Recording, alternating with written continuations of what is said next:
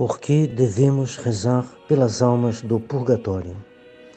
As almas do purgatório não podem nada para si mesmas. O tempo de provação delas está terminado. Elas não podem fazer nenhuma confissão, nenhum sacrifício à maneira como se faz na terra, ou seja, oferecer um ato meritório que apaga de natureza diminuir a sua pena ou obter um, né, perdão para outra pessoa. Elas estão paralisadas em relação à sua situação sobrenatural. Então elas ficam completamente passivas, elas não podem assistir uma missa, evidentemente. Elas são como que um prisioneiro sem nenhuma chance de modificar a sua situação pessoal. Então elas dependem no que diz respeito à sua pena, né, sua condição, Claro, Deus, Nossa Senhora, tem alguns aspectos que ficam dependendo da, da providência divina, mas normalmente elas dependem unicamente de nós, ou seja, daqueles que estão sobre a terra que podem ainda fazerem atos meritórios. Esses atos meritórios são, sobretudo, a Santa Missa, na qual se aplica os méritos de Nosso Senhor, as almas do purgatório. Esses atos são também os nossos sacrifícios, nossas orações e tudo que na terra se pode fazer, orientando esse bem para as almas do purgatório. Daí essa necessidade, essa caridade é, única que nós podemos fazer e que a gente deve fazer e que é uma, um ato de grande caridade, um ato de fé, um ato de esperança, porque somos nós que temos nas mãos a abreviação ou não abreviação do tempo, das penas, dessas almas que estão no purgatório.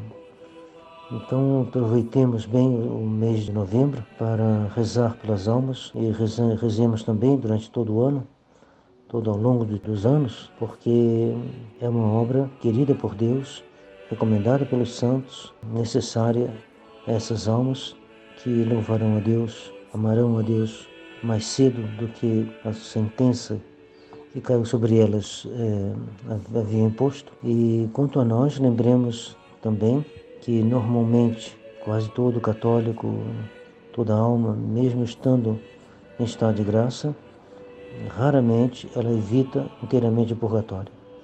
Então rezemos pelos nossos parentes e pensemos também no nossa condição, no nosso juízo particular, porque provavelmente nós teremos que passar pelo purgatório e peçamos a Deus que a gente não seja condenado às chamas do inferno, que quem entra no inferno dali nunca sairá. Muitos santos dizem que os sofrimentos do purgatório se assemelham ou são idênticos ao do inferno, com a diferença da esperança. No inferno não se tem esperança de sair, enquanto que no purgatório se tem a esperança segura de sair dali quando terminar o tempo de provação de cada um. Também que no purgatório se tem o amor de Deus, enquanto no inferno não se tem. Mas o caráter de, de pena, caráter punitivo, de dor, muitos santos dizem que é igual, semelhante ou igual do inferno. Quase grande número dos doutores da igreja dizem que ele é superior a todo sofrimento daqui da terra. Então é algo de impressionante, é algo de imenso.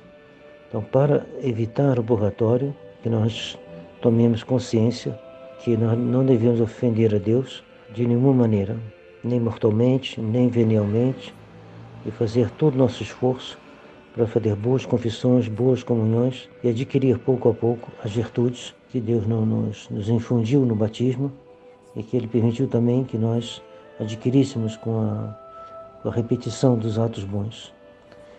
Que as santas almas possam ficar contentes de nós possa haver entre nós e elas uma amizade verdadeira, um socorro verdadeiro, para que elas possam ir para o céu mais cedo e possam também interceder por nós. Nosso Senhor, Nossa Senhora e todos os santos possam escutar as nossas orações, reduzir o sofrimento e o tempo das almas que estão no purgatório.